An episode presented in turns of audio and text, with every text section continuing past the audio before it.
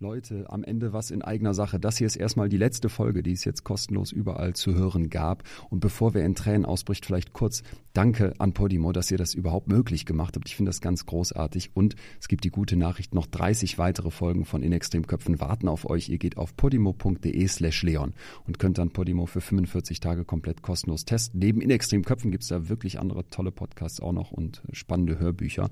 Und abgesehen davon bin ich ja jetzt ähm, die letzten Shows auf Tour. Da gibt's fast keine Tickets mehr, aber es wird demnächst eine neue Tour geben. Also vielleicht sehen wir uns nochmal live. Haltet Augen und Ohren offen. Und abgesehen davon mache ich ja noch den Podcast Betreutes Fühlen mit Atze. Also genug Chancen, dass wir uns wiedersehen. Wenn ihr Bock habt, podimo.de slash Leon, guckt da mal rein. 45 Tage kostenlos, könnt weitere Folgen hören. Und ansonsten bin ich auch immer Freund davon, dass gute Inhalte auch ein bisschen was kosten. Podimo ist echt nicht teuer und ich finde, das lohnt sich richtig. Abgesehen davon gilt hier zum Schluss wie immer bleibt mir gesund und gewogen. Vielen, vielen Dank für all das Feedback zu all den Folgen. Bis dahin, euer Leon.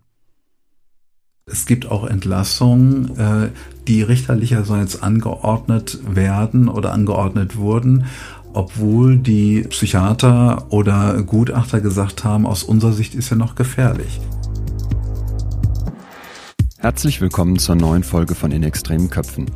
Ich bin Dr. Leon Winscheid, Psychologe und Autor und treffe in diesem Podcast Menschen, die im Extrembereich der Psyche leben. Mir geht es darum, meine Gäste zu verstehen und vor allem möchte ich von ihnen und ihren Geschichten etwas lernen. Jenseits der Norm sind die Kontraste oft schärfer. Das heißt, man erkennt plötzlich Muster, die vorher verschwommen waren. So verstecken sich im Extremen oft Antworten auf Fragen, die man sich schon lange stellt oder noch nie wirklich getraut hat zu stellen. Dadurch bekommt man nicht selten unerwartete Impulse für die eigene Psyche. Heute treffe ich Professor Dr. Dieter Seifert, den Chef einer forensischen Psychiatrie der Alexianer in Münster. In der forensischen Psychiatrie, auch Maßregelvollzug genannt, landen Menschen, die schwere Straftaten begangen haben, aber aufgrund psychischer Krankheit als schuldunfähig gelten. Im Extremfall heißt das, ich bringe meine Frau um und werde danach als psychisch krank begutachtet, sodass ich nicht ins Gefängnis, sondern in die forensische Psychiatrie komme. Damit bin ich dann ein Patient in einem Krankenhaus und kein Häftling in einem Knast. Der Staat setzt jetzt alles daran, um mich zu heilen, mir zu helfen. Es geht nicht um Strafe. In Deutschland werden aktuell etwa 10.000 Menschen im Maßregelvollzug behandelt. Kann ich mich psychisch krank stellen, nachdem ich ein Verbrechen begangen habe, um dem Gefängnis zu entgehen? Woran erkennt man einen echten Psychopathen? Und wann werden die psychisch Kranken wieder freigelassen? Und vor allem, wie viele sind dann vielleicht noch gefährlich? Darüber spreche ich mit Professor Dieter Seifert. Auf dem Weg hier rein komme ich an einer riesigen Pforte an, einem großen Tor mit Panzerglas, mit Ausweiskontrolle. Waffen haben die Leute hier nicht, wie ich gehört habe. Da wird die Polizei gerufen, wenn was vorfällt. Aber es gibt meterhohe Zäune, Stacheldrahtmauern, Überwachungskameras. Und an dieser Pforte saß eben ein Mann. Wenn ich den jetzt fragen würde, was ist der Herr Seifert für ein Mensch? Was wird er sagen? Ja, der Herr Seifert ist ein Mensch wie alle anderen auch. Den forensischen Psychiater sieht man ihm nicht sofort an. Herr Seifert mag den Kontakt zu Patienten als auch den Kontakt zu Mitarbeitern. Jo.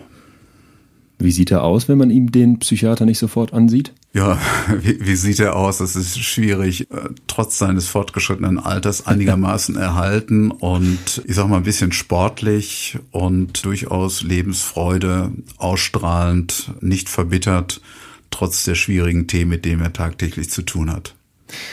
Wenn Sie abends dann hier rausgehen und in Ihr Auto steigen und nach Hause fahren, worauf freuen Sie sich dann am meisten? Zu Hause ähm, freue ich mich auf den Liegestuhl oder den Garten oder natürlich auch die Familie und Freunde, mit denen ich viel unternehme. Wer erwartet Sie zu Hause? Ja, Frau und äh, zurzeit ist die Tochter da, weil das Studium äh, zurzeit lahmgelegt ist. Ähm, das andere Kind, der Sohn, der lebt schon mittlerweile im Ausland, ist fertig mit dem Studium. Der wartet leider nicht mehr. Vermissen Sie den? Ja, den vermisse ich schon sehr, weil wir früher viel gemeinsam Fußball gespielt haben und sonst auch auf der Handlungsebene die Vater-Sohn-Problematik gut bearbeitet haben. Ach, da gab es die klassischen Konflikte im Teenageralter oder schon früher. Ja, das wäre schlimm, wenn es nicht so gewesen wäre. Ja. Also ähm, es war aber wirklich gut, dass das auf der Handlungsebene besser geht als auf der Sprachebene, obwohl man als Psychiater ja eigentlich ganz gern sein Handwerkszeug, die Sprache, dann gern nutzt. Ich wollte gerade sagen, stelle ich mir nicht ganz einfach vor, Teenagerkind eines Psychiaters zu sein. Ja, das haben unsere Kinder schon häufiger gehört, zumal die Mutter Psychologin ist. Und das ist natürlich eine Kombination, ja, wo man aufhorchen muss. Aber als Psychologin und Psychiater, würden Sie sagen, dass man da Techniken hat, die einem dann in der Kindererziehung helfen, weil man sich so viel mit Menschen, mit Mechanismen im Kopf, mit Wirkweisen von Emotionen etc. auseinandersetzt? Ähm, wenn man versucht, diese Techniken einzusetzen bei der Erziehung der eigenen Kinder, hat man schon verloren, glaube ich. Aber unbewusst wird man sicherlich die eine oder andere Technik äh, nutzen, um im Umgang mit den Kindern besser klarzukommen. Zum Beispiel die Handlungsebene beim pubertierenden Jungen. Wie funktioniert das? Fußball. Super. In dieser Einrichtung, in der wir heute sitzen, durch das Tor, durch das ich eben gekommen bin, hinter dem Tor sind Mörder, Vergewaltiger, Gewaltverbrecher Wann haben Sie sich entschieden, dass Sie mit diesen Menschen arbeiten wollen? Einen gewissen Hang zur Sozialpsychiatrie habe ich schon früh in der Ausbildung erlebt, dass ich mich also für sozialpsychiatrische Notfälle interessiert habe. Das Thema forensische Psychiatrie ist eher per Zufall gekommen, als der damalige Oberarzt Professor Leigraf Chef des Institutes in Essen wurde und mich gefragt hat, ob ich nicht mitkommen wollte. Damit habe ich mich erstmals dann äh, doch intensiver damit auseinandergesetzt, das auch zu Hause mit meiner Frau lange diskutiert. Was hat die gesagt? Ja, probier's doch einfach so. mal. Äh, so sind ja dann Psychologin vor allem dann, wenn sie aus dem Norden kommen. Und ich hatte für mich dann auch ungefähr eine Zeit von einem Jahr gegeben unter dem Motto, ist das etwas für mich oder ist es nicht? Und das muss man ja auf der Gefühlsebene auch haben.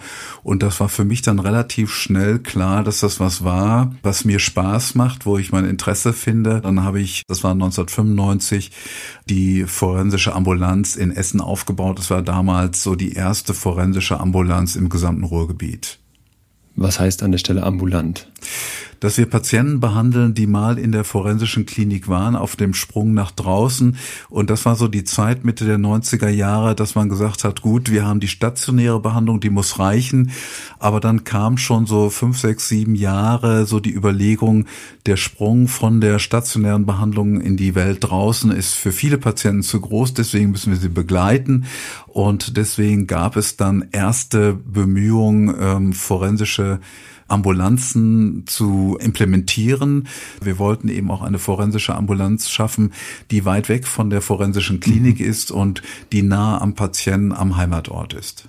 Wir sprechen jetzt von Klinik und Behandlung und Therapie und Ambulanz. Das wird dem Laien im Zusammenhang mit Mördern, mit Vergewaltigern, mit Gewaltverbrechern erstmal sehr spanisch vorkommen. Aber auch wir sitzen hier heute in einer Klinik, obwohl die von außen betrachtet, naja, doch an vielen Stellen an ein Gefängnis erinnert. Zwar mit viel Grün, mit viel mhm. Platz, sie haben hier mhm. viel Natur, auch innerhalb der Mauern, aber es bleibt ja etwas, wo Menschen drin sind, die sie am Ausbrechen hindern wollen. Ich sag mal, die Sicherheitsmaßnahmen, die hier verbaut wurden, die werden vorgegeben von dem Landesbeauftragten für den Maßregelvollzug. Bloß dieser Bereich ist angesiedelt an das Gesundheitsministerium. Das signalisiert nochmal sehr deutlich, dass es eine Klinik und kein Gefängnis. Deswegen sprechen wir auch von Patienten und nicht von Insassen oder von Gefangenen, wenngleich sie natürlich eben schwere Delikte gemacht haben, Straftaten gemacht haben, wenn sie sonst voll schuldfähig gewesen wären, zu einer Gefängnisstrafe geführt hätten. Zu der Schuldfähigkeit müssen wir gleich unbedingt noch kommen. Sie sagen, Sie reden nicht von Gefangenen, aber wenn ich hier drin bin, bin ich gefangen.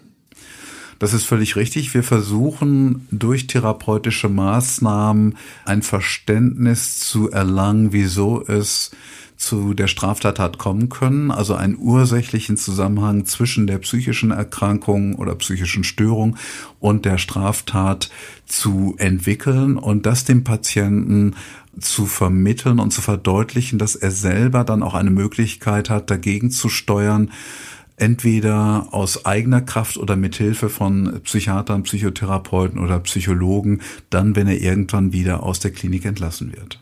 Jetzt bringe ich meine Freundin in einem Tobsuchtsanfall um. Ich erschlage die mit, weiß ich nicht, dem Hackfleischhammer, den ich gerade in der Küche gefunden habe. Brutalst. Wann komme ich hier hin und wann komme ich ins Gefängnis?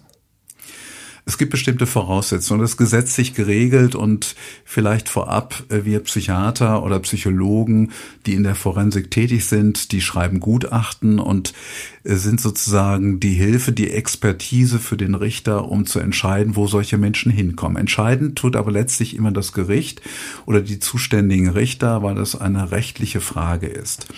Und dafür gibt es ein Gesetz, das ist Paragraph 20 und Paragraph 21, die regeln die Frage der Schuldfähigkeit.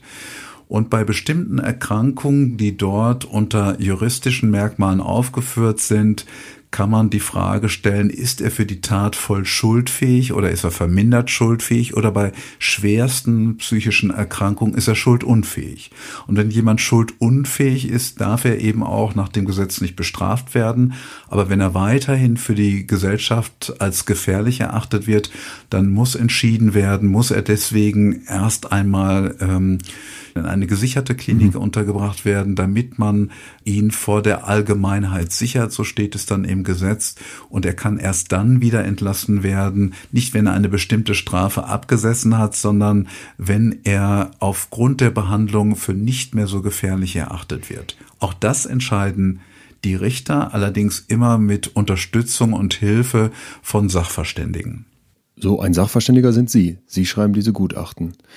Sie nicken. Das heißt, wenn ich jetzt käme und sagen würde, hier, ich habe diese Tat vollbracht, sage ich jetzt mal, und würde dann in so einen Gutachtenprozess kommen, weil sich irgendwie abzeichnet, dieser Mensch, Leon, könnte vermindert mhm. oder eingeschränkt oder gar nicht schuldfähig sein.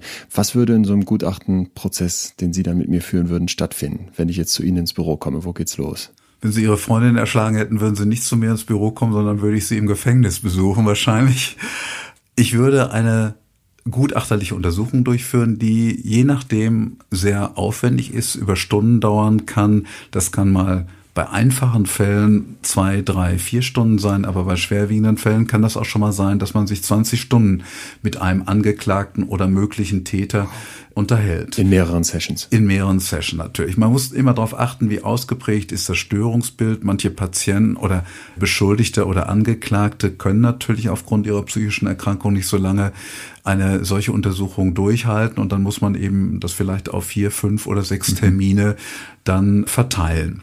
Und wir würden uns unterhalten über ihre Lebensgeschichte, wir würden uns unterhalten über mögliche Erkrankungen, man würde sich unterhalten über ihre besondere Beziehung, wie die Beziehung zu ihrer Freundin entstanden ist, um dann auch über die Tat zu sprechen. Und die Aufgabe des Gutachters ist, anhand all dieser Informationen dann zu einer Beurteilung zu kommen.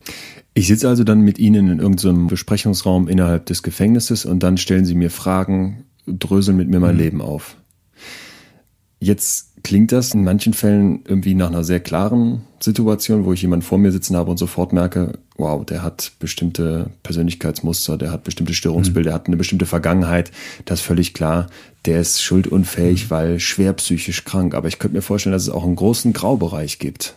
Tatsächlich. Also es gibt eine große Gruppe, die Maßregelvollzug landet. Das sind die schizophrenen Patienten. Wenn jemand aus dem Wahn heraus ein Delikt gemacht hat, dann ist das relativ klar. Dann ist er in den meisten Fällen schuldunfähig oder zumindest vermindert schuldfähig. Das ist die größte Gruppe und das ist auch so das Orientierungsmaß, woran man andere psychische Störungen sozusagen misst.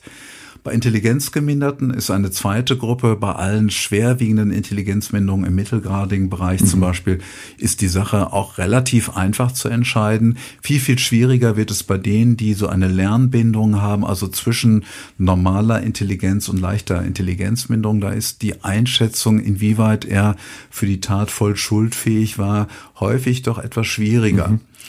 Und besonders schwierig wird es für die Gruppe der Persönlichkeitsstörung, weil Persönlichkeitsstörung, da ist die Grenze zwischen Normalität und Störung an sich schon immer sehr schwer zu ziehen. Und der Gesetzgeber hat da nochmal eine besondere Hürde eingebaut und hat gesagt, nicht jede Persönlichkeitsstörung geht automatisch mit einer verminderten Schuldfähigkeit einher, sondern muss eine schon recht ausgeprägte ja. Persönlichkeitsstörung sein. So steht es explizit im Gesetz. Können Sie dafür ein paar Beispiele sagen? Persönlichkeitsstörungen massiver Narzissmus zum Beispiel, soziale Schwierigkeiten im Umgang mit anderen Menschen, Sozialphobien. Was wären da Beispiele, wo man sagen würde, das ist so stark, dass man von Schuldunfähigkeit sprechen kann? Man muss schauen, ob ein Mensch äh, mit seiner Persönlichkeit die alltäglichen Belastungen der Lebensführung schafft oder nicht schafft. Mhm. Also der Bundesgerichtshof hat eindeutig gesagt, die Persönlichkeitsstörung darf sich nicht nur in der Delinquenz äußern, sondern auch ansonsten in der Art der Gestaltung der Beziehung, in der Art, wie er sein Arbeitsleben gestaltet hat, wenn er überall auf allen Bereichen in Konflikte gerät, immer wieder die gleichen Verhaltensmuster hat, rigide ist, immer wieder überall aneckt und Schwierigkeiten hat, sein Leben also einigermaßen normal zu gestalten und zu bewältigen, erst dann kann man von einer schweren Persönlichkeitsstörung sprechen. Und das ist die Aufgabe des Gutachters, das herauszuarbeiten. Und vielleicht kommen wir da auf einen Punkt, der mir besonders am Herzen liegt, weil wir Psychiater und Psychologen sprechen eine ganz andere Sprache als die Juristen. Und die Juristen wiederum eine völlig andere Fachsprache, die wir als Psychiater und Psychologen häufig kaum verstehen. Das ist ein gegenseitiges äh, Bewerfen mit Fachchinesisch und das hilft nicht sozusagen zu einem gerechten Urteil zu kommen. Und daher ist der interdisziplinäre Austausch, also zwischen Juristen und Psychiatern enorm wichtig, damit man zu einem auf gut Deutsch einigermaßen gerechten Urteil kommen kann. Stelle ich mir trotzdem ganz schwierig vor, diesen Moment, dass da ein Mensch vor mir sitzt und ich muss jetzt innerhalb von, ja, am Ende ein paar Stunden entscheiden, ob diese Person, in dem Fall, den ich eben aufgemacht habe, die jetzt eben ihre Freundin gerade erschlagen hat, ob die schuldfähig ist oder ob die eben als Patient betrachtet werden muss. Erinnern Sie sich an einen Fall, wo Sie sagen würden, da war es für mich ganz klar, dass man mal so einen Prototypen hat, auch wenn mir klar ist, dass das Facettenreichtum hier wahrscheinlich unendlich ist? vielleicht so eine Persönlichkeitsstörung, wo Sie sagen würden, die war so extrem, da musste ich nicht lange überlegen? Da musste ich nicht lange überlegen, der BGH allerdings äh, lange. Es war die Geschichte eines Neurochirurgen, der seiner Lebensgefährtin tatsächlich den Hammer auf den Kopf gehauen hat. Und ähm, der Neurochirurg, hochgebildeter Mann. Ein hochgebildeter Mann mit einem überdurchschnittlichen äh, Intelligenzquotienten ausgestattet, der allerdings, und dafür muss man eben die gesamte Lebensgeschichte aufdröseln, letztendlich die letzten Jahre, er war mittlerweile Ende 50, regelrecht versandet war. Er hatte eine Facharztausbildung, war dort aber gescheitert, nachdem die Ehe auch gescheitert war und hatte dann eine Ausbildung zum Allgemeinmediziner, hatte eine Praxis auch aufgemacht. Bloß diese Praxis war nach außen hin eben eine scheinbar gut gehende, normal funktionierende allgemeinmedizinische Praxis. Nach innen war es allerdings nicht so. Es häuften sich nämlich äh, die Beschwerden der Patienten ah. darüber, dass er seiner Arbeit nicht richtig nachkommen würde, in dem Nebenraum waren die Infusionsgeräte, wo die Braunül noch dran hing, die einen großen Schimmelpilz umrandet hatten. Schlampereien. Äh, Schlampereien offensichtlich. Mhm. Einige Patienten hatte er wohl gefragt, ob sie ihm 100 Euro leihen könnten. Und dann gab es Beschwerden bei der Ärztekammer.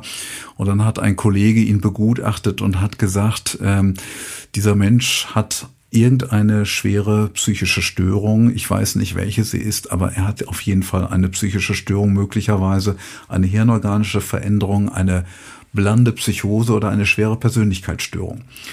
Und dadurch verlor er die Zulassung. Ähm, er musste seine Praxis abgeben, lebte dann nur noch im Auto, hatte zunehmend Schulden, hat teilweise unter Brücken oder eben im Auto geschlafen und lernte dann eben eine neue Freundin kennen, die ihn aufgenommen hatte und die nachher bei Gericht gesagt hatte, dass er doch offensichtlich mit dem Leben völlig überfordert gewesen sei, nichts mehr geregelt bekam und es entwickelten sich zunehmend Streitigkeiten aufgrund seiner wirklich sehr ausgesprochen rigiden Art. Und in einem dieser Streitigkeiten hat er dann tatsächlich mit dem Hammer auf ihren Kopf geschlagen. Und es gab doch äh, eine weitergehende körperliche Auseinandersetzung. Und nur weil er nachher währenddessen eingeschlafen war und das Opfer dann die Wohnung heimlich verlassen konnte, Schwer verletzt wahrscheinlich. Schwer verletzt, aber Gott sei Dank keine bleibenden Schäden. Ja. Ähm, ist das Ganze zur Aufklärung gekommen und sie hat es eben weitgehend, zumindest körperlich beschwerdefrei überlebt. Wir haben also jemanden, Neurochirurg. Ein Medizinstudium ist schon schwierig genug. Neurochirurg ist wahrscheinlich auch noch eine der besonders schwierigen Disziplinen, wenn man das so sagen kann, der auch noch jahrelang eine Praxis betrieben hat. Es hat sich ja erstmal niemand beschwert. Und dann schmiert diese Person, sage ich jetzt mal so, so dermaßen ab, dass sie am Ende sagen, genau wie ihr Kollege ja dann auch, der ihn schon begutachtet hat, der ist so schwer psychisch gestört, dass der für diese Tat nicht verantwortlich gemacht werden kann. Ist das richtig? Er war vermindert schuldfähig, das okay. war meine Argumentation. Wir haben bei der Gerichtsverhandlung ganz viele Zeugen aus seinem sozialen Umfeld befragen können, unter anderem seine Frau. Und daraus wurde deutlich, dass die Primärpersönlichkeit schon eine Menge Auffälligkeiten hatte und er nur dank seiner Frau, die behutsam ihn begleitet hat und auch seines damaligen Chefes sozusagen die Belastung des Alltags hat bewältigen können es war dann so, als der Chef nachher berentet oder äh, emeritiert wurde, kam ein neuer und damit war dann sehr deutlich, wie er mit der Arbeit überfordert wurde. Mhm. Und die Frau hat sich schließlich dann getrennt, als die beiden Kinder dann das Haus verlassen hatten. Und dann wurde erst deutlich, wie abhängig er von äh, diesen Personen war und wie nach und nach er sozusagen von seiner Persönlichkeit versandet war. Im Übrigen ist der Fall dann gut ausgegangen. Er ist kurzzeitig in der Maßregelvollzugsklinik gewesen, frühzeitig dann schon nach anderthalb Jahren auch beurlaubt worden. Er ist selber berentet worden und man hat sozusagen eine Nische für ihn finden können und äh, der ganze Fall liegt schon 15 Jahre zurück, ist auch danach nicht straffällig geworden. Also da ist alles gut gegangen.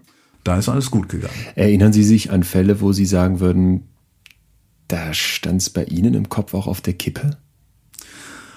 Ähm, ja, das ist eigentlich in jedem Gutachten ja. so. Also außer bei den ganz eindeutigen Fällen, sagen wir mal, ein schizophrener Patient, der aus dem Wahn heraus ein Körperverletzungsdelikt gemacht hat oder ein schwer intelligenzgeminderter, da ist die Sache für einen erfahrenen Gutachter relativ schnell zu beantworten.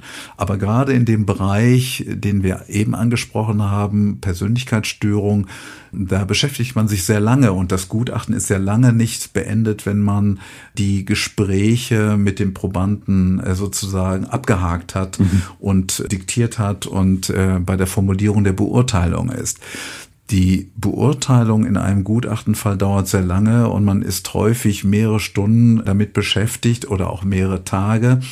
Und dann darf man nicht vergessen, wenn wir ein Gutachten fertig schreiben, ist das immer ein vorläufiges Gutachten. Das schriftliche Gutachten ist ein vorläufiges, weil nach der Strafprozessordnung ähm, nur das nachher in die Beurteilung eingehen kann des Gerichtes, was in der Hauptverhandlung sozusagen auf den Tisch gelangt ist. Vorgelesen wurde oder von irgendwie vorgelesen. Ja. Es kann ja beispielsweise sein, dass äh, wir bekommen ja als Gutachter vor die Akten und dann stehen bestimmte Sachen mhm. von Zeugenaussagen dort, die möglicherweise dann von den Zeugen in der Hauptverhandlung ganz anders geschildert werden oder es gibt eine andere Version des Angeklagten oder eine andere Version äh, des Opfers oder des mutmaßlichen Opfers und schon sieht die Sache ganz anders aus. Was war der krasseste Fall, den Sie mal hatten, wo selbst sich so einem erfahrenen Gutachter, Psychiater wie Ihnen noch die Nackenhaare aufstellen? Vielleicht ein Fall, äh, ein selbstständiger Versicherungsmakler hier aus dem Münsterland hatte seine Lebenspartnerin, die er in der Psychiatrie kennengelernt hatte, wo er sich wegen einer erstmalig, so hieß es anfänglich, Depression befunden hatte, hatte er dann körperlich verletzt und auch vergewaltigt. Sie hat ihn nach einer Zeit angezeigt und dann kam es zu einer Hauptverhandlung und er hat sich weder begutachten lassen, noch hat er Einblick geben lassen in all die Krankenblattunterlagen, ähm, mhm. die vorher über ihn erstellt wurden. Er hat in dieser Verhandlung über ein Jahr sich selbst auch verteidigt. Äh, sämtliche Verteidiger, die dazugekommen waren, hat er sozusagen nicht zu Wort kommen lassen und hat dann ja eigentlich mehr gegen sich selbst gearbeitet. Ähm, es wäre sicherlich ganz anders verlaufen, wenn ein erfahrener Verteidiger die Möglichkeit gehabt hätte, ihn zu verteidigen. Er hat den Verteidigern teilweise den Mund verboten. Die Verhandlung hat über ein Jahr gedauert. Er ist dann schließlich in den Maßregelvollzug gekommen, hat auch dort nicht mitgearbeitet. Ganz kurz, Maßregelvollzug heißt an der Stelle aber nicht Gefängnis, sondern forensische hier. Klinik, Klinik hier. Es war nicht äh, eben in unserer Klinik, er war ja, äh, wir ja. ja nur Patienten mit wie, einer Intelligenz. Wie kam das zustande, wenn er nicht Einblick gegeben hat? Hat man es ihm so sehr angesehen? Hat man so sehr gemerkt, dass da was nicht stimmt? Es gab eine Reihe an Zeugenaussagen aus seinem unmittelbaren sozialen Nahraum, also seine Ehefrau mit der er 25 Jahre verheiratet war, seine Mutter, die in dem Haus zugleich auch nebenan wohnte, der Stiefvater, es gab einen alten Schulfreund und es gab Zeugen äh, aus seinem unmittelbaren ähm, sozialen Umfeld, unter anderem auch das Opfer, mit der er zusammengelebt hat, wo die psychische Erkrankung eine manisch-depressive Psychose, wo es eben depressive Phasen gibt, als auch manische Phasen sehr eindeutig. Manisch heißt an der Stelle ein absolutes Stimmungshoch, ein Stimmungshoch, Tatendrang. Tatendrang geht eigentlich äh, relativ selten mit äh, Straftaten einher, aber hier äh, waren eben Aggressionen noch dabei im Rahmen dieses manischen Erlebens, die wunderbar von Zeugen aus seinem unmittelbaren Nahfeld äh, beschrieben werden konnten. Wo kommen Sie dann jetzt ins Spiel? Als Gutachter sitzt man dann während der Hauptverhandlung die ganze Zeit dabei und versucht sich ein Bild von dem Angeklagten zu machen. Ohne dass der bereit wäre, mit einem ausführlich zu sprechen. Ganz genau. Ah, okay. Also das ist immer eine schwierige Situation und gar nicht so ganz selten, dass äh, manchmal auch auf Anraten der Verteidiger äh, gesagt wird, ähm, ich lasse mich nicht begutachten. Dann sagt die Strafprozessordnung, okay, aber es besteht die Möglichkeit, dass hier eine psychische Erkrankung mit der Straftat im Zusammenhang steht, also muss auch ein Sachverständiger hinzugezogen werden und der ist dann in der Hauptverhandlung die ganze Zeit anwesend.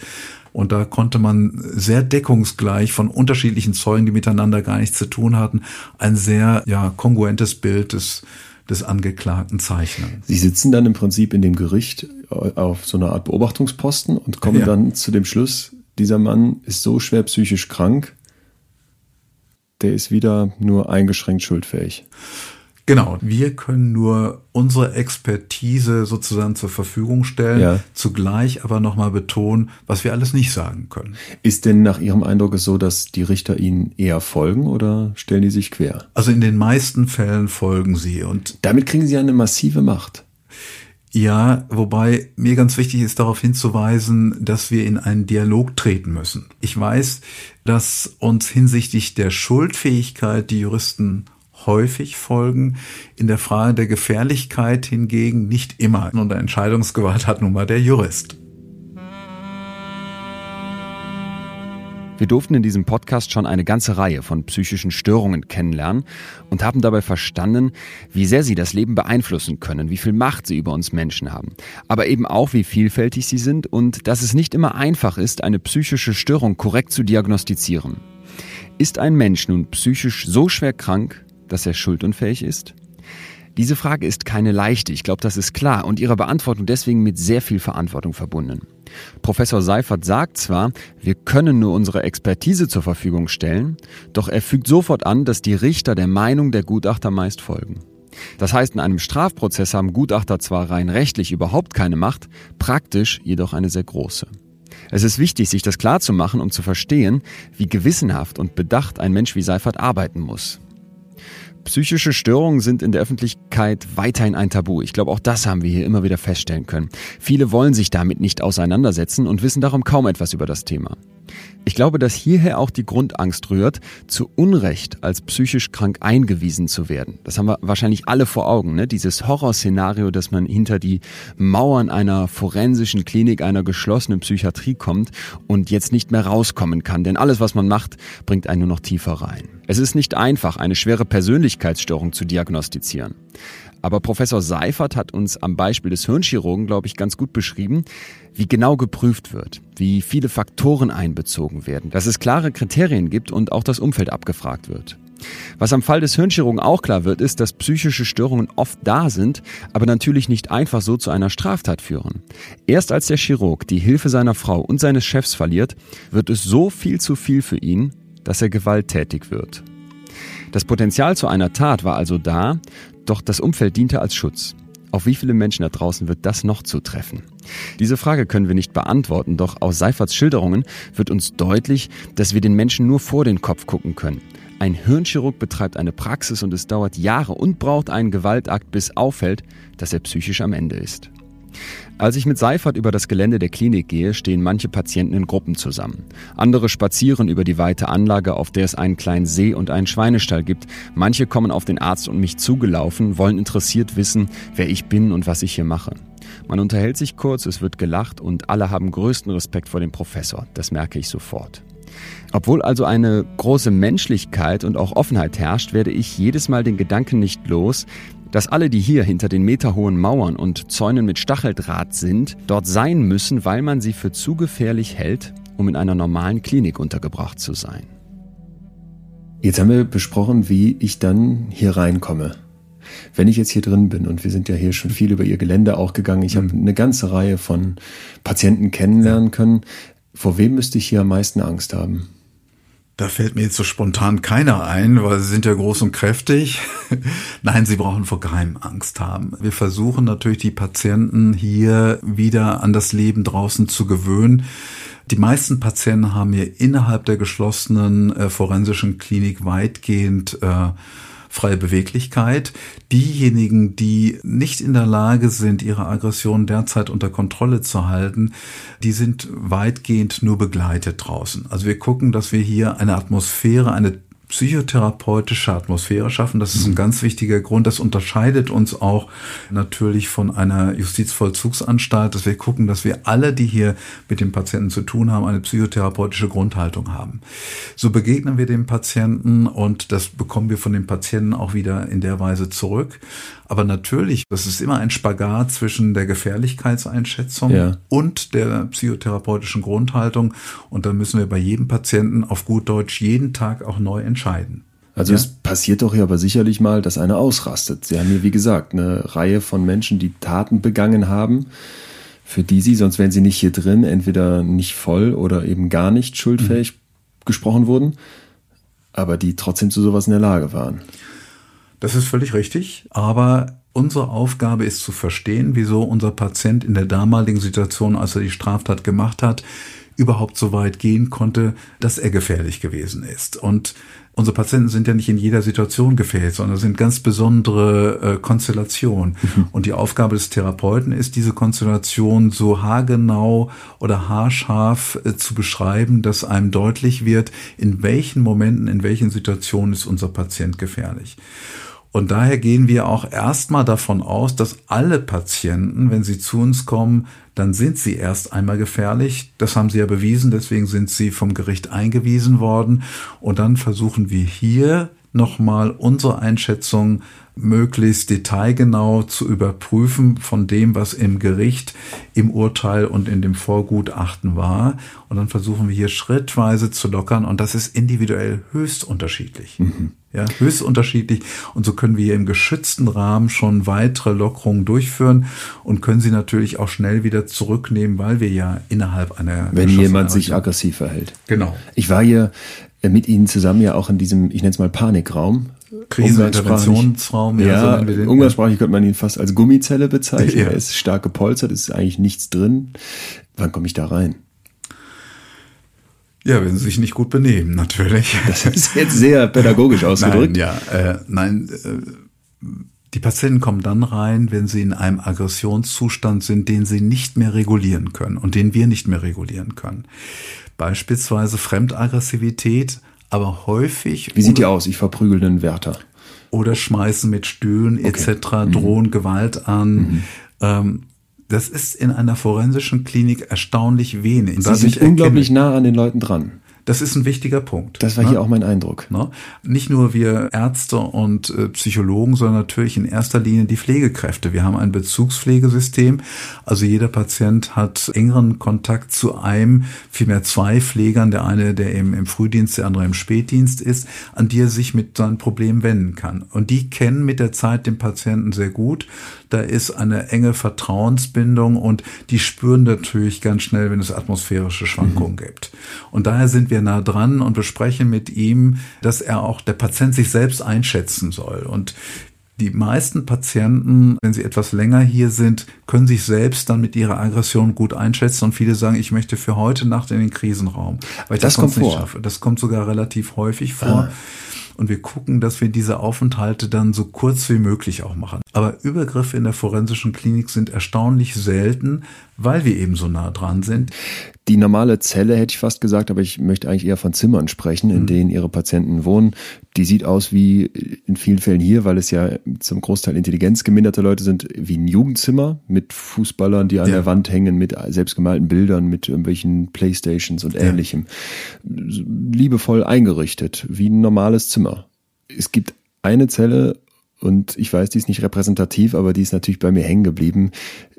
Die hatte sowas von diesem Hannibal Lecter Raum ich sage es mal so dramatisch, ohne das jetzt überspitzen zu wollen, aber da war ein Patient drin, der eben eine ganz krasse Gefahr darstellt oder wie ist das einzuschätzen? Ja, das ist ähm, ein besonderes Störungsbild, eine Störung aus dem Autismus-Spektrum. Diese Ich-Bezogenheit, diese wenige Kontaktaufnahme, diese schwer einschätzbare Stimmung, die er selber hat und Wahrnehmung der anderen, äh, das ist der eine Aspekt. Der andere Aspekt ist, dass dieser Patient eben enorm zu Autoaggressivität neigt, das heißt sich selbst verletzt, stundenlang mit dem Kopf vor die Wand haut oder sich verletzt ähm, aus Gründen, die erst einmal nicht nachvollziehbar waren. Mhm.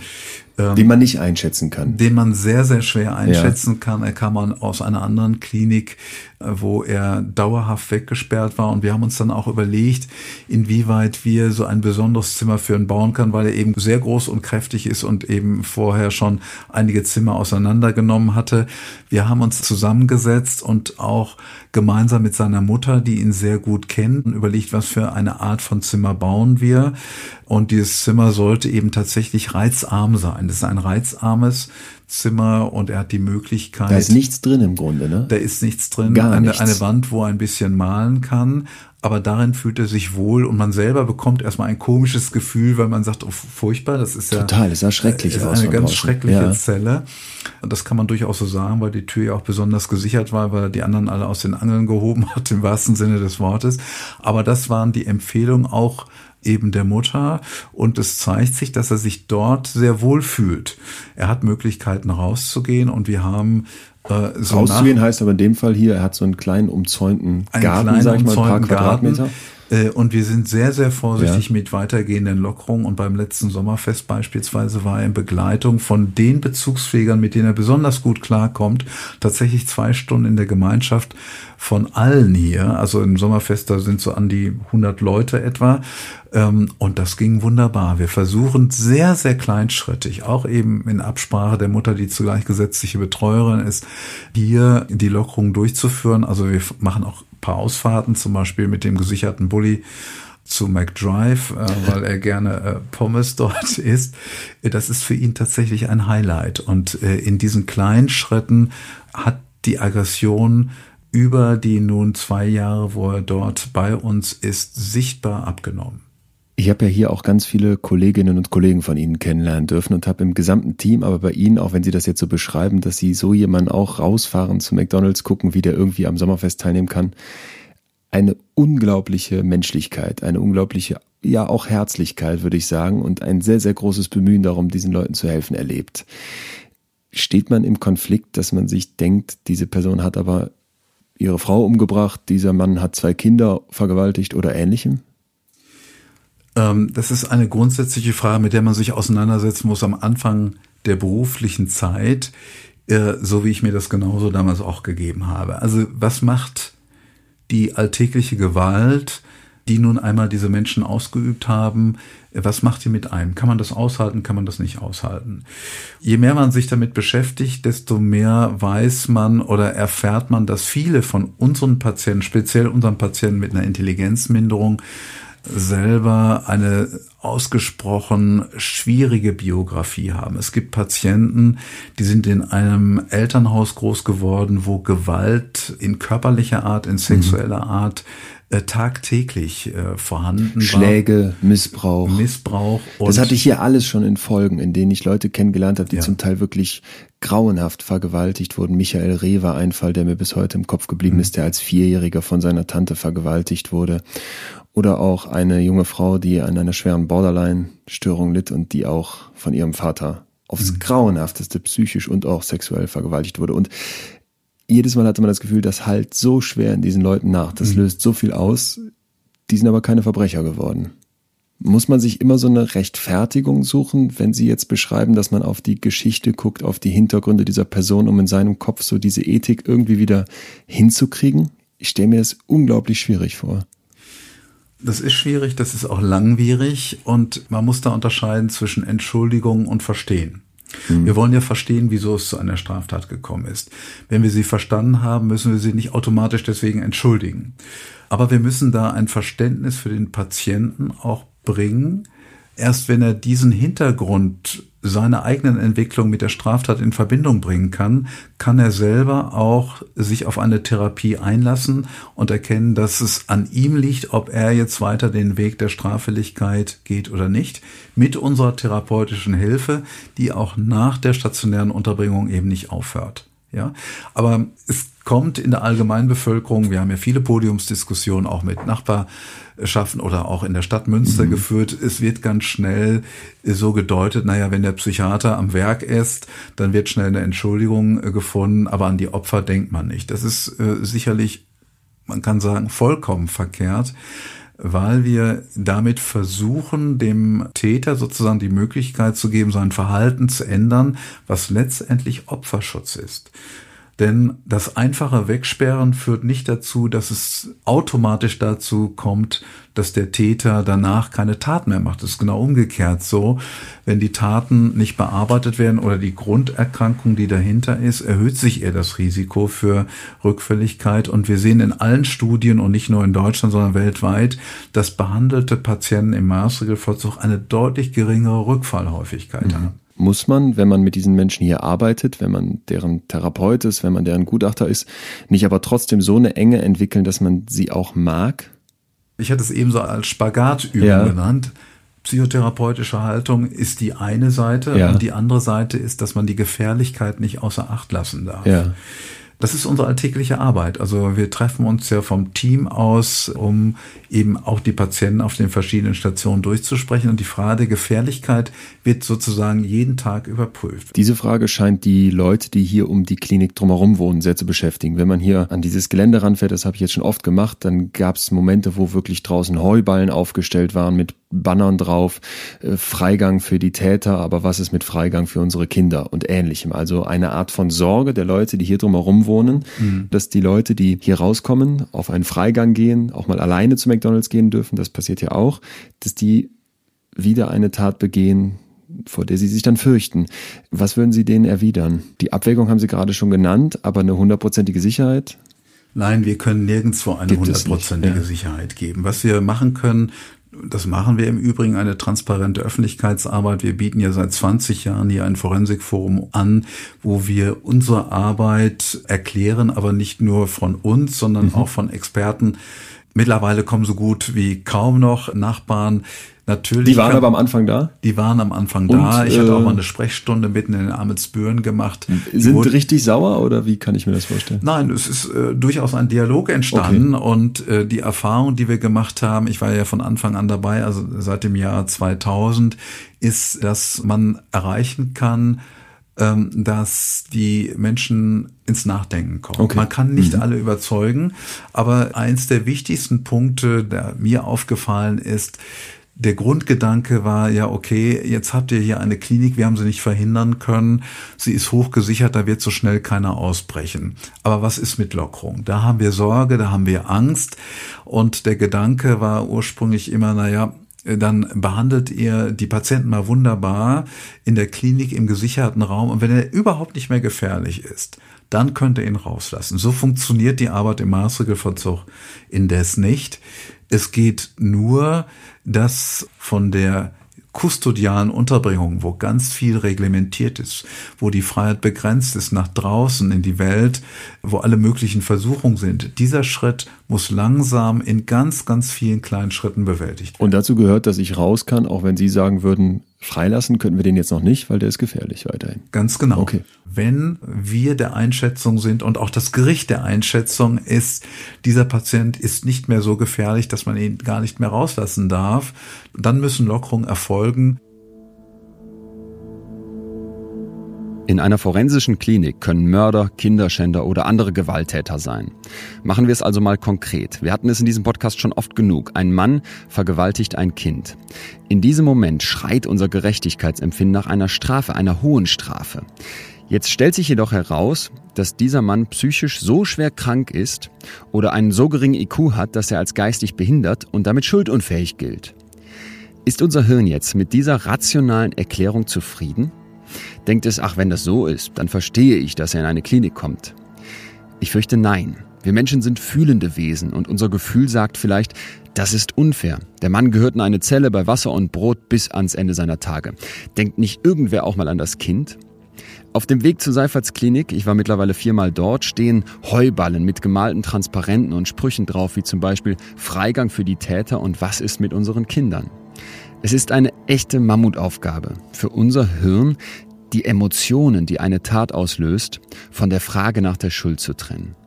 Wenn ein Mensch im Wahn einer Schizophrenie zum Mörder wird oder mit einer schweren Persönlichkeitsstörung und vielleicht dazu noch einer verminderten Intelligenz zum Kinderschänder, dann müssen wir uns klar machen, dass die Tat schrecklich ist und der Täter doch keine Schuld trägt, weil er krank ist und seine kranke Psyche eine unvorstellbar große Macht auf ihn ausübt. Ich möchte hier niemanden bekehren und die kritische Auseinandersetzung mit der forensischen Psychiatrie ist wichtig. Darum muss die Gesellschaft, müssen wir als Gesellschaft genau hinsehen. Doch ich finde es genauso wichtig, dass wir verstehen wollen, was Seifert und sein Team eigentlich leisten und woran sie mit den Patienten arbeiten. Ich durfte dem Professor und seinem Team bei Meetings zusehen, habe einen Therapeuten aus dem Team einen Tag lang in der Klinik bei seiner Arbeit begleitet und immer wieder erlebt, wie umfangreich abgewogen wird, wie kritisch die Fragen zu möglichen Lockerungen besprochen werden. Leichtfertig wird hier gar nichts entschieden und an erster Stelle, so mein Eindruck, steht immer die Sicherheit der Gesellschaft. Das Team weiß genau, wie hoch der Druck ist, keinen Fehler zu machen. Niemand will jemanden entlassen, der rückfällig wird. Doch eine hundertprozentige Sicherheit kann es nicht geben.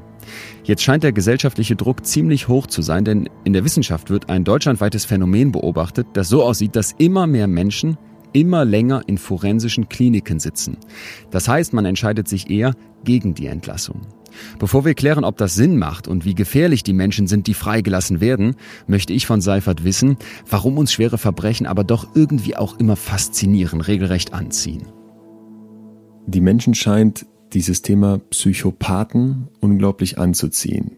Einerseits haben wir gerade gesehen, dass das viele abschreckt. Man möchte hier nicht in der Nähe dieser Klinik wohnen. Die Leute stellen Heuballen vor die Tür. Das gilt nicht für alle, aber eben für einige. Und das kann man nachvollziehen. Auf der anderen Seite Hannibal Lecter, der Film, ein weltweiter Riesenblockbuster. Und jetzt gerade neuerdings, das erlebe ich überall, ist ein Rieseninteresse an diesen True Crime Podcasts, wo Verbrechen nochmal aufgerollt werden, auseinandergenommen werden, verschiedene Perspektiven reingebracht werden. Und da sind natürlich die besonders krassen Fälle extrem interessant, auch was Sie eben schon erzählt haben. Wie würden Sie sich das erklären, dass Leute da so ein ambivalentes und zweiseitiges Verhältnis zu haben? Einerseits haben wir Angst davor, andererseits reizt uns das auch irgendwie, mit solchen Menschen ja nicht in Kontakt zu kommen, deren Geschichten zu hören. Natürlich gibt es das, was Sie am Anfang gesagt haben, dieser Begriff des Psychopathen, der gerne in 48 äh, Stunden von Robert De Niro oder irgendeinem ja. dargestellt wird, wo man sagt, na ja, das ist so der klassische Verbrecher, der vor nichts zurückschreckt. Solche Menschen gibt es. Gott sei Dank ist diese Gruppe relativ klein und Gott sei Dank können wir sie relativ schnell erkennen. Woran erkenne ich einen Psychopathen? Als forensischer Psychiater spürt man es schon nach wenigen Minuten. Echt? Ja, das hört sich jetzt ein bisschen vielleicht übertrieben an, aber zumeist ist es ja so, dass man äh, vor die Akten bekommen hat, die Art der Straftaten sieht, die okay, Art. Das war ausgeblendet. Aber jetzt erzählen Sie mir mal einen Moment, wo Sie mit einem Psychopathen im Raum sitzen und sofort wissen, das ist einer. Erinnern Sie sich an so jemanden? Ja, an genügend Psychopathen. Nehmen wir einen. Äh, Psychopathen sind äh, wunderbar in der Lage, einen in das Gespräch einzubinden, einen zu faszinieren, einen zu umschmeicheln, und man gewinnt zunehmend den Eindruck, dass man auf der völlig falschen Fährte wäre und das ist eigentlich ein lieber Kerl, der einem wunderbare Geschichten erzählt, nur dass alle sozusagen ihn fälschlicherweise für einen hohen Verbrecher halten. Und wenn man selber in diese Zweifel kommt und in diese große Ambivalenz, dann weiß man, da steht ein Psychopath vor einem oder sitzt einem. Erinnern Sie sich an einen, wo Sie das sofort gespürt haben? Ja, ich kann mich an einen besonders gut erinnern. Der war zur Begutachtungszeit Mitte 50. Äh, davon hat er die Hälfte seiner Zeit im Knast verbracht wegen mehrerer Bankräuber und äh, er hatte dann im Rahmen einer Flucht zwei Polizisten erschossen und hat mir dann in aller Ausführlichkeit erzählt, was die Polizisten alle falsch gemacht haben. Die war, er war nämlich nach Holland geflüchtet und erzählte mir in der Detailgenauigkeit, dass äh, das in Deutschland nicht passieren würde, weil die deutschen Polizisten besser ausgebildet waren. Also Nachher hatte man fast den Eindruck, die Polizisten waren selber schuld, dass sie dauernd in seine Kugeln gelaufen waren und er hat nichts an Schuld dabei beigetragen. Sie kennen so viele Abgründe in der menschlichen Psyche, in menschlichen Lebensgeschichten. Glauben Sie an das Gute Menschen? Ja, sonst würde ich diese Arbeit nicht machen. Ja, äh, ja das Anders ist, äh, also ich, Geben Sie niemanden auf? Also wir haben auch bei einigen Patienten hier so den Eindruck, dass es sehr schwer wird für den ja. Patienten, nochmal den Weg nach draußen zu finden. Das sagen wir auch sehr deutlich dem Gericht. Ermuntern die Patienten aber an sich zu arbeiten, ermuntern auch die Anwälte sozusagen mit ins Boot zu nehmen oder die Angehörigen mit ins Boot zu nehmen, damit sie uns unterstützen auf dem Weg nach draußen. Aber natürlich schätzen wir den einen oder anderen Patienten, es ist Gott sei Dank eine sehr, sehr kleine Gruppe, als sehr gefährlich und nach dem jetzigen Stand als nicht entlastbar ein. Mhm. Ja, aber manchmal wird man auch eines Besseren belehrt und daher sollte man Patienten nie aufgeben und immer noch mal nach alternativen Möglichkeiten suchen, wie man sie zur Mitarbeit motivieren kann. Gilt das für uns alle draußen auch oder würden Sie da sagen, Leute, lasst uns lieber mal die Hürde ein bisschen runterschrauben, bis man sagt, meine Frau muss aber dringend mal irgendwo hin oder mein Vater, der ist aber puh, da habe ich wirklich mittlerweile Angst vor oder mein Chef, da habe ich das Gefühl, der ist narzisstisch so gestört, der sollte dringend mal. Ja, das ist ja schwierig, dem jeweiligen äh, Menschen zu sagen, wenn man in einem engen Verhältnis steht. Ne? Also der Ehefrau zu sagen, sie sei hochnarzisstisch oder irgendwie schwerst gestört, führt meist dazu, dass die Ehe dann nicht mehr lange hält. Oder auch dem Chef äh, so etwas vorzuwerfen, äh, führt häufiger mal dazu, dass dann das Arbeitsverhältnis aufgelöst wird. Das aber es werden ja da draußen Psychopathen rumlaufen, Leute rumlaufen, die noch keine Tat vollbracht haben, aber die dazu durchaus in der Lage wären und besser hier säßen. Gibt es Anzeichen, wenn ich draußen rumlaufe und ja mit Menschen in Kontakt bin, soziales Umfeld habe, wo ich mir Sorgen machen muss um jemanden?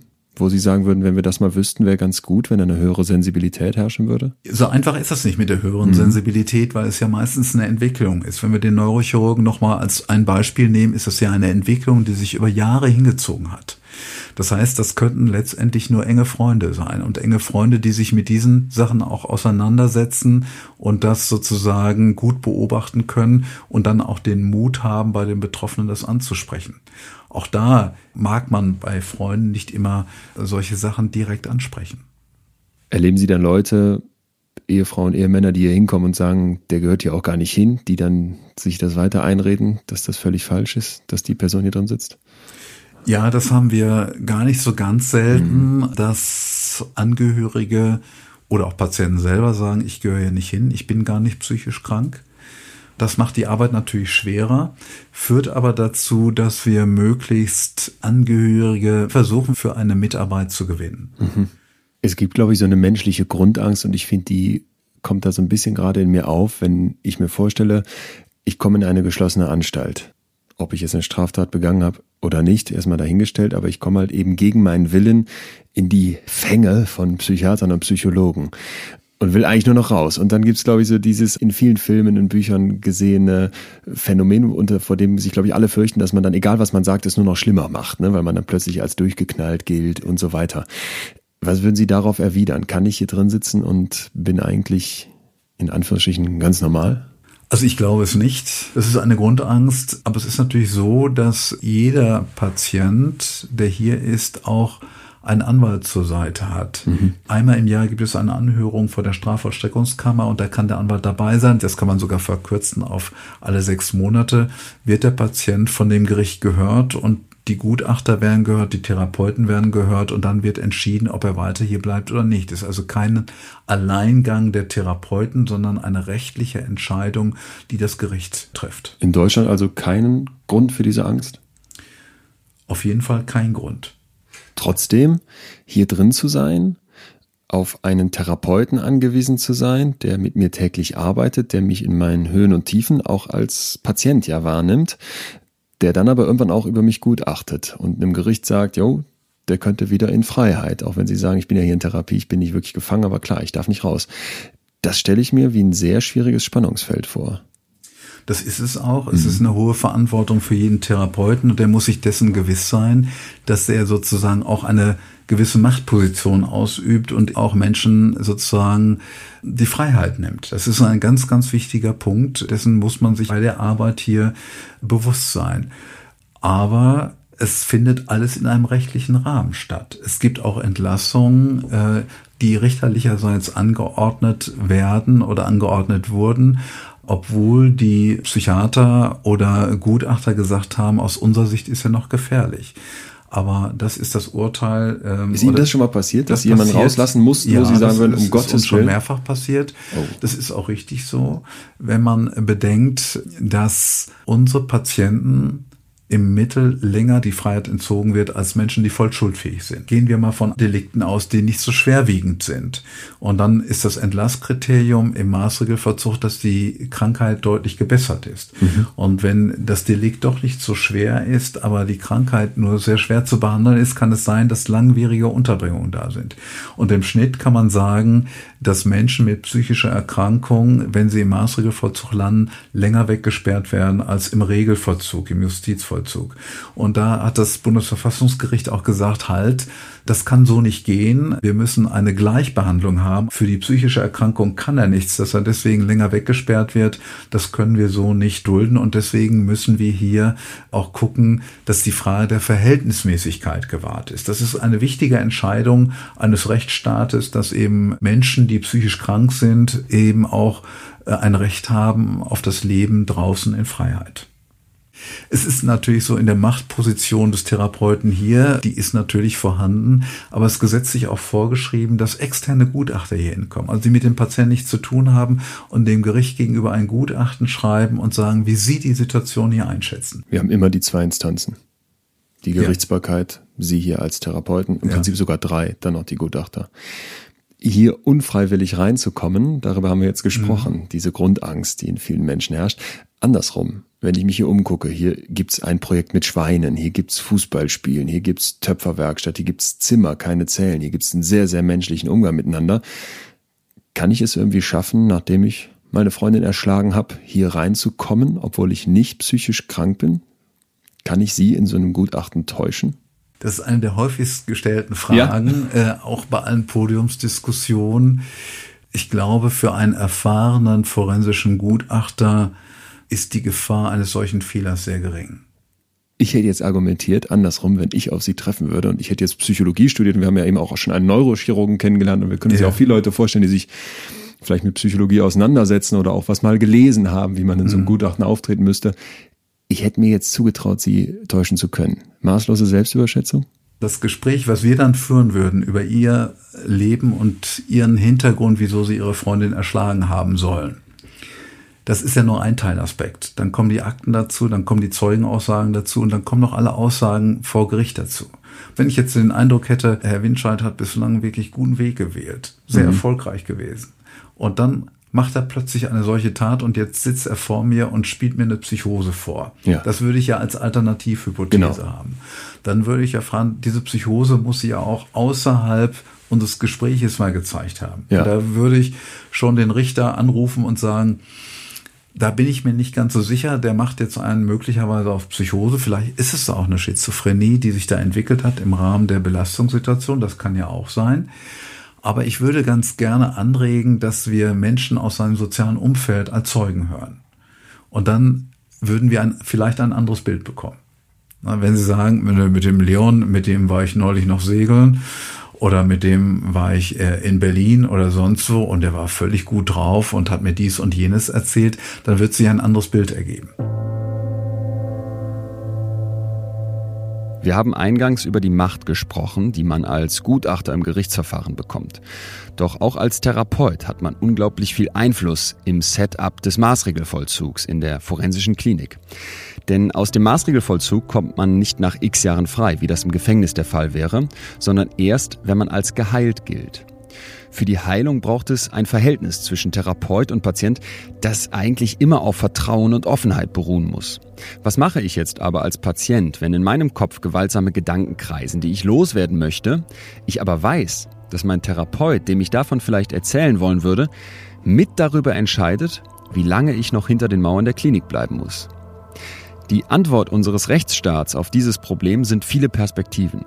Anwalt, Gericht, externe Gutachter und die Therapeuten. Unser Rechtsstaat gibt sich also viel Mühe, einen passenden Umgang mit der Situation zu finden. Und trotzdem bleibt ein besonderes Spannungsfeld zwischen Therapeut und Patient bestehen, denn der Therapeut soll helfen, und gleichzeitig entscheidet er mit über Freigänge und andere Lockerungen. Auch dabei spielt sicherlich der gesellschaftliche Druck eine Rolle. Schauen wir uns deswegen einmal die Fakten an. Menschen, die eine Straftat begehen, werden zum Teil rückfällig. Das ist ärgerlich, aber scheinbar unumgänglich. Professor Seifert erforscht in einer wissenschaftlichen Untersuchung mit Kolleginnen und Kollegen seit über 16 Jahren die Rückfälligkeit von forensischen Patienten. Gut ein Drittel der Freigelassenen begeht demnach in diesem Zeitraum erneut eine Straftat. Schwerwiegende Delikte wie Gewalt oder Sexualstraftaten werden von 13 Prozent begangen. Jetzt ist es schwierig, passende Vergleichsdaten zu finden, doch allgemein liegt die Rückfallquote bei Menschen, die aus einem normalen Gefängnis entlassen werden, deutlich höher. Eine Studie zum Beispiel hat über einen Zeitraum von sechs Jahren geprüft, wie viele Ex-Knastis rückfällig werden und kam zu einer Quote von 47 Prozent. In einer älteren deutschen Studie lag dieser Wert sogar bei 88 Prozent.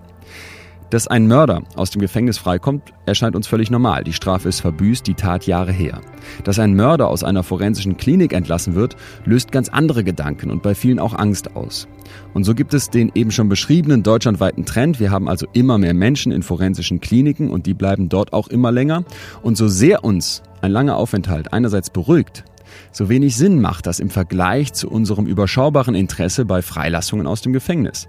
Denn die Therapie hilft zwar nicht allen, aber eben den meisten. Und so ist ein Mensch, der aus einer forensischen Klinik freigelassen wird, im Schnitt deutlich weniger gefährlich als ein Mensch, der aus einem Gefängnis kommt. Gibt es manchmal so wirklich ganz schwer belastbare Parameter wie Hirnveränderungen, wo man sagen kann, okay, daran können wir jetzt nochmal mit besonders hoher Wahrscheinlichkeit sagen, dieser Mensch ist zum Beispiel pädophil? Es gibt einige wissenschaftliche Untersuchungen, die mal festgestellt haben sollen, dass man in über 80-prozentiger Wahrscheinlichkeit anhand eines bestimmten Kernspin ja. im äh, Stirnhirn das erkennen kann. Das ist letztendlich aber nie durch neuere Untersuchungen repliziert worden, diese Untersuchungen. Es sind Anhaltspunkte dabei. Umgekehrt sehen wir eben Fälle, wo ein Mensch aus dem Zustand der völligen Gesundung plötzlich absurde Sachen machen und dann äh, untersuchen wir ihn weiter und stellen fest, dass er einen Hirntumor hat.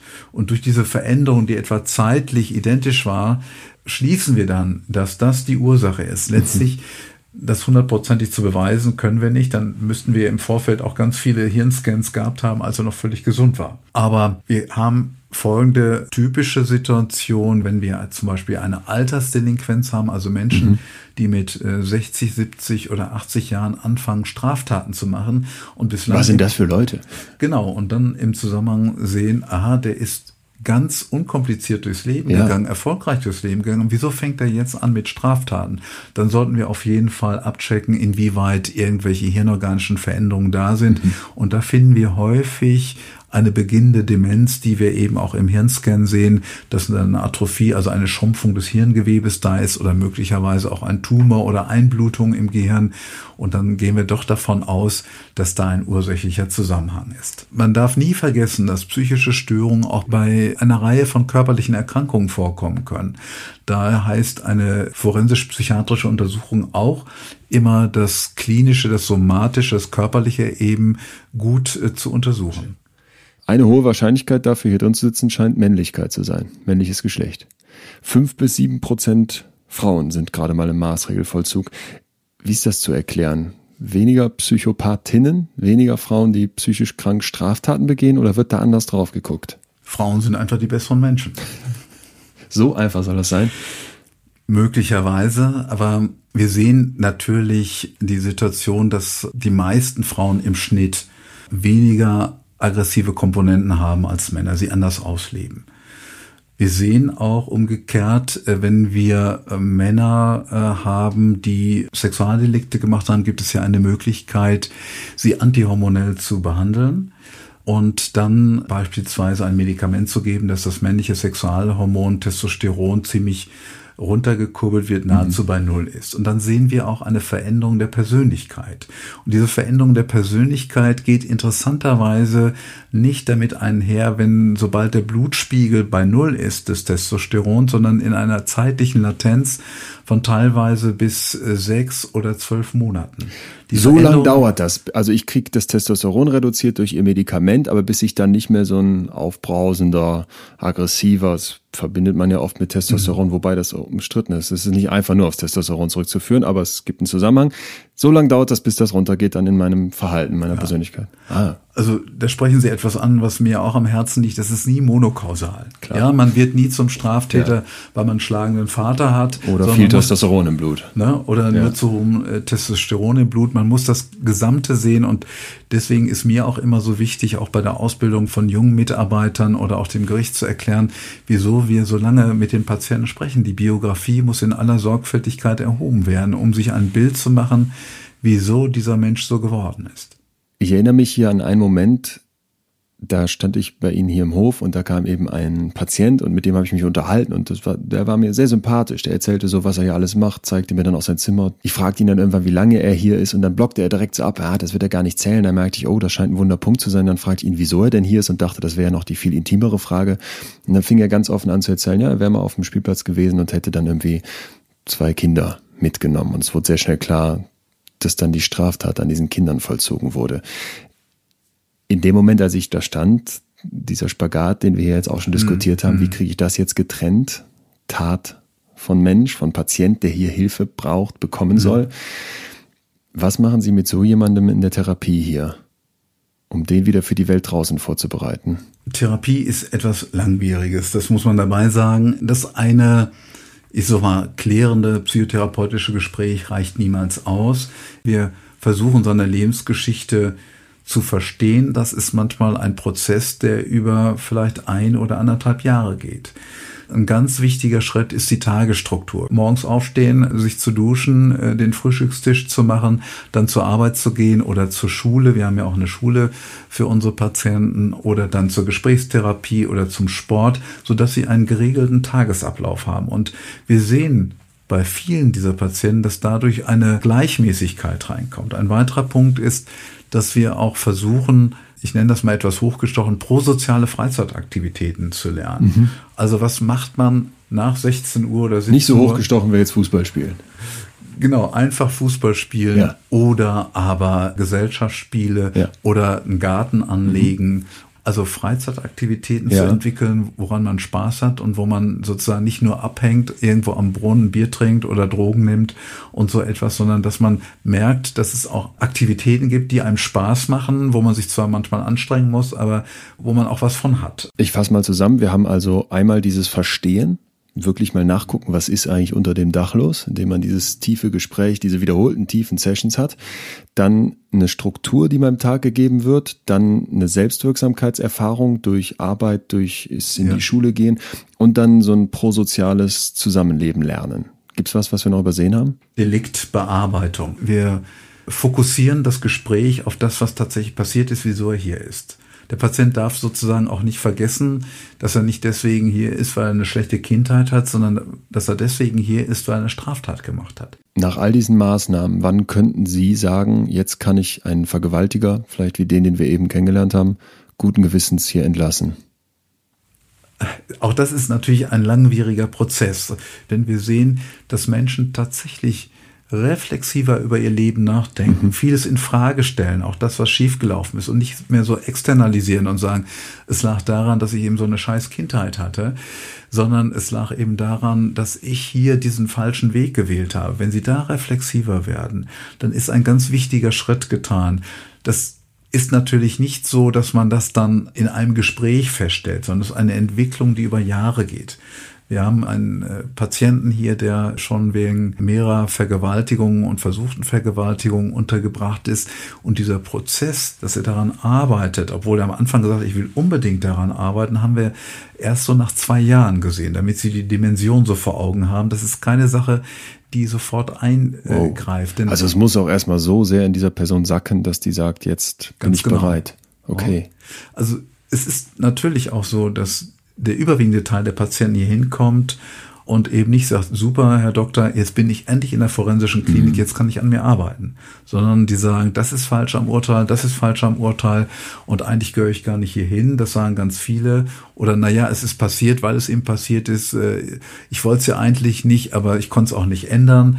Und dafür, dass wir da eine Motivation, die von innen vom Patienten her auskommt, bis wir die erreichen, dauert das unterschiedlich lang. Das liegt eben immer daran, inwieweit der Patient sich auch darauf einlässt, an sich zu arbeiten.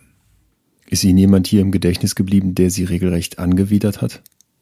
Nein. Nein? Nein. Nein. Welche Tat widert Sie am meisten an? Natürlich sind die Taten an Kindern, die gewalttätige Sexualstraftaten erleiden müssen, sozusagen immer etwas, womit man schwer zu kämpfen hat und wo man das auch ein Stück weit abspaltet und sagt, gut, das ist der Täter gewesen ja. und dass man auch nicht immer vor Augen haben kann. Vor allem deswegen nicht, wenn man zum Beispiel ein Gutachten macht in diesem Fall, dann kriegt man ja häufig auch Tatortbilder und das ist immer etwas, was einen, was einen mitnimmt, vor allem dann, wenn man Kinder in dem Alter hat. Das ist natürlich selbstverständlich. Wenn man den Menschen dann kennenlernt, dann muss man gucken, dass man das differenziert mhm. betrachtet, sonst kann man diese Arbeit nicht machen. Ich habe hier mal in einer der ersten Folgen den Wunschanwalt von Beate Zschäpe interviewt, mhm. wo ich auch da saß und man hat immer so diese Draufsicht von außen und denkt ja. so, wie kann das sein? Wie kann man so eine rechtsradikale ja. Frau verteidigen? Mhm. Sie sind jetzt in einem ganz anderen Bereich tätig, ne, wo man aber auch dann denkt, wie kann man jemanden, der Kinder umgebracht hat, wie kann man den noch ja. als Patienten bezeichnen, dem man irgendwie helfen möchte? Das ist so, so schwer nachzuvollziehen. Das kennen Sie. Das ist immer der erste Gedanke, ja. wenn man auch solche Delikte sieht. Wenn man die Menschen dann kennenlernt, sieht man auch häufig deren Geschichte. Das heißt nicht, dass man die Straftat bagatellisiert. Auf keinen Fall. Diese Straftat muss man immer ernst nehmen in dieser Bedeutung, auch im Hinblick dahin, wie man die Gefährlichkeit weiter einschätzt. Das darf man nie vergessen, sonst ist man falsch in diesem Beruf. Nennen Sie mir einen Fehler, wo Sie sagen, oh, da habe ich mich vertan den hätte ich so nicht begutachten dürfen, da hätte ich nicht sagen dürfen, der kann schon raus. Okay, also für unsere Patienten kann ich mich an keinen erinnern, Gott sei Dank. Also nicht, dass ich mich nicht erinnern kann, sondern dass ich den je gemacht habe. Bei den anderen Fällen, ich begutachte natürlich auch andere Probanden äh, oder andere Patienten, die in Maßregeleinrichtungen sitzen oder im Gefängnis. Da weiß ich letztendlich nicht, da wäre ich nicht darüber informiert, wenn das eine Fehlbeurteilung ist. Man darf allerdings auch Folgendes nicht vergessen. Unsere Begutachtung endet nie mit dem Satz, dieser Mensch ist ungefährlich, der muss raus. Sondern wir versuchen ein Risikomanagement zu kreieren, dass wir sagen, unter diesen Bedingungen vermindern wir das Risiko signifikant, dass er wieder straffällig wird. Und natürlich den anderen Fehler, das muss man natürlich auch sagen, den kann man nie aus methodischen Gründen schon nicht genau beziffern, nämlich wo ich dann sagen würde im Gutachten, dieser Mensch ist gefährlich und muss daher untergebracht bleiben. Dieser Mensch kann diese Ungefährlichkeit nie mehr beweisen, weil er weiter weil er sitzt in Haft bleibt. Wir haben immer nur den Blick auf den anderen Fehler. Ne? Es kommt jemand mhm. raus, begeht eine Straftat und übersehen, genau. wie viele Leute sitzen drin. Das gilt ja genauso im Gefängnis wie auch im ja. Maßregelvollzug und ja. würden eigentlich nichts mehr tun. Diesen Fehler kann man messen den anderen Fehler, wenn einer ja. drin bleibt, aber eigentlich ungefährlich ist, den kann man eben nicht Und der wird den Leuten egal sein an vielen Stellen, unterstelle genau. ich. Das Leben kann in der Schau nach rückwärts verstanden, aber nur in der Schau nach vorwärts gelebt werden. Sie zitieren Kierkegaard auf einer ihrer Präsentationen. Ja. Sind Sie jemand, der immer dann den Blick nach vorne wählt und sagt, ich habe zwar die Vergangenheit meiner Patienten verstanden, aber ich bin Optimist und gucke jetzt nur noch, was die Zukunft mit diesen Menschen machen kann? Nein, da bin ich, äh, da bin ich sehr Realist. da bin ich nicht Optimist. Dieses also Zitat bin, gab so viel Hoffnung. Ja. Ich. Also bei Patienten und bei meinen Begutachtungen bin ich da Realist und versuche genau abzuwägen, was aus der Vergangenheit an Erfahrungen gesammelt werden können, die für meine legalprognostische Einschätzung relevant sind. Trotzdem habe ich natürlich auch eine optimistische Schau nach vorne, um zu gucken, was wir ändern können oder bedenken müssen, dass wir hier wieder einen Weg in die Freiheit bahnen können. Aber man darf nie das eine vernachlässigen und das andere bevorzugen. Das kann vielleicht im eigenen Leben so sein, dass man optimistisch nach vorne guckt. Aber hier bei der Gefährlichkeitseinschätzung ist das ein basaler Fehler, den man möglichst nicht machen sollte. Dieser menschliche Umgang miteinander und mit den Patienten hier, den ich erlebt habe, der lässt mich nicht mehr los. Wie schaffe ich das, den über all die Jahre aufrechtzuerhalten? Wie machen Sie das? Ich glaube, das ist eine Grundeinstellung dabei, sonst könnte man diesen Job nicht machen. Es war auch eine Grundeinstellung äh, nach meiner Zeit, als ich hier an der Uniklinik Psychiatrie gelernt habe. Wenn man Arzt werden will, muss man so eine Einstellung haben, glaube ich. Wenn man sie dann für eine besondere Gruppe von Patienten wählt, dann muss man gucken, ob man damit klarkommt. Und das war für mich damals so die Zeit in Essen, in dem Forensischen Institut und auch mit dem Aufbau der Ambulanz, zu gucken, ob ich das machen kann. Und wenn ich das nicht machen kann, dann hätte ich es auch nicht gemacht. Sie erleben hier die größten menschlichen Abgründe mitunter und gleichzeitig begegnen Sie denen mit unglaublicher Menschlichkeit. Ist Ihnen hier jemals der Kragen geplatzt? Nein, ich nehme jetzt grundsätzlich keine Krawatte und mache den Kragen oben nicht zu. Ähm, na, also manchmal regt man sich natürlich schon auf. Also worüber ich mich aber am meisten aufgeregt habe in dieser Zeit ist, äh, ich sag mal, wir arbeiten ja auch im Rahmen der Öffentlichkeit. Wir arbeiten auch nicht ganz frei und unbedarft begleitet von der Presse. Und da haben wir sehr viele Leute kennengelernt, die interessiert unsere Arbeit hinterfragt haben. Wir haben aber auch Leute kennengelernt, die ausgesprochen engstirnig mhm. über unsere Klinik berichten, sich nicht informieren wollen. Und das haben wir leider auch bei einigen wenigen Politikern. Ich bin froh und dankbar, dass wir viele Politiker haben, die sich hier direkt vor Ort informiert haben. Aber es gibt einige Politiker, die haben sich auf die Fahne geschrieben, die Forensik, ja, manchmal denkt man schon zu bekämpfen. Und äh, das ärgert mich total und das macht mich auch sauer und da platzt mir dann auch schon mal der Kragen. Zum Schluss in einem Satz. Was wünschen Sie jedem Mörder, jedem Vergewaltiger, jedem Gewaltverbrecher, der hier bei Ihnen sitzt? Den Weg für sich zu finden, die eigene Tat zu verstehen und das zu ändern, damit sie nicht wieder straffällig werden. Vielen Dank, dass Sie das hier machen, jeden Tag. Gerne. Ein Mensch wird umgebracht oder ein Kind misshandelt. Und jetzt soll der Täter aufgrund einer psychischen Störung schuldunfähig sein und behandelt werden. Zwar hinter Gittern, aber nicht im Gefängnis. Diese Vorstellung ist emotional nicht leicht zu verarbeiten. Wir haben heute mit Professor Seifert erstens einen Blick hinter die Mauern einer forensischen Klinik bekommen und zweitens auch in seinen Kopf. Das macht den Gedanken an die Taten der Menschen, die Seifert behandelt, nicht leichter. Was geschehen ist, ist unerträglich. Und trotzdem ist es sicher gut, dass wir jetzt ein erstes Verständnis davon haben, wie gewissenhaft entschieden und abgewogen wird, dass viele Perspektiven mit einbezogen werden und dass die Therapeuten jeden Tag daran arbeiten, dass die Patienten nicht rückfällig werden. Eine hundertprozentige Sicherheit dafür kann es nach der Freilassung nicht geben. Aber sie ist immerhin sehr viel höher als bei einer Freilassung aus dem Gefängnis. Ich habe Professor Seifert und sein Team im Umgang mit den Patienten als unglaublich menschlich, sehr empathisch und professionell fürsorglich erlebt. Und gleichzeitig, das war immer wieder mein Eindruck, hatten alle, die dort arbeiten, offenbar nur eine Mission, und zwar uns als Gesellschaft und die Patienten selbst vor weiteren Taten zu schützen. Das ist kein einfacher Job, weil man dafür Patienten heilen muss, deren Taten man selbst aufs schärfste verurteilt. Ich möchte mir nicht ausmalen, in einer Gesellschaft zu leben, in der psychisch Kranke einfach in normale Gefängnisse kommen, bestraft und nicht therapiert werden, um dann nach einer festgelegten Zahl von Jahren wieder freigelassen zu werden. Die forensische Klinik ist sicher ein Modell, das viele Angriffspunkte bietet und das uns emotional leicht aufreibt. Aber ich glaube, dass uns der Blick hinter die Mauern zeigt, dass dort Menschen mit Menschen an der Sicherheit für uns alle arbeiten. Das war's hier schon wieder und ich hoffe sehr, dass euch die geteilten Eindrücke von Professor Seifert genauso fasziniert haben wie mich. Falls das so ist, würde ich mich riesig freuen, wenn ihr jetzt auf Abonnieren klickt und mir vielleicht sogar ein kurzes Feedback zu dieser Folge dalasst. Das könnt ihr gerne tun über Instagram, da heiße ich wie sonst auch Leon Winscheid. Schreibt mir gerne, was euch gefallen hat, was euch vielleicht nicht gefallen hat, wozu ihr noch mehr Infos haben möchtet und vielleicht auch, was euch in Zukunft an Themen und Köpfen interessieren würde. Nächste Woche treffe ich hier Jörg Böckem, der jahrelang als Autor für den Spiegel gearbeitet hat und sich morgens vor der Arbeit und dann auch in der Mittagspause im Spiegel Hauptbüro in Hamburg einen Schuss Heroin setzte. Jörg nimmt die Drogen vor allem, um zu funktionieren, um zu leisten. Doch in Wirklichkeit treibt ihn eine ganz große Frage um, die uns alle interessieren sollte. Wer bin ich, wenn ich nichts tue?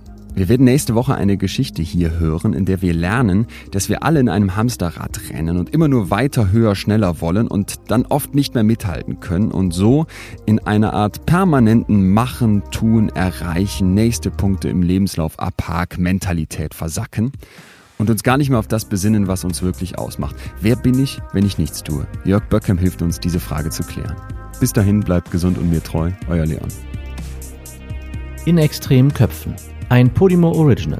Produziert von Auf die Ohren.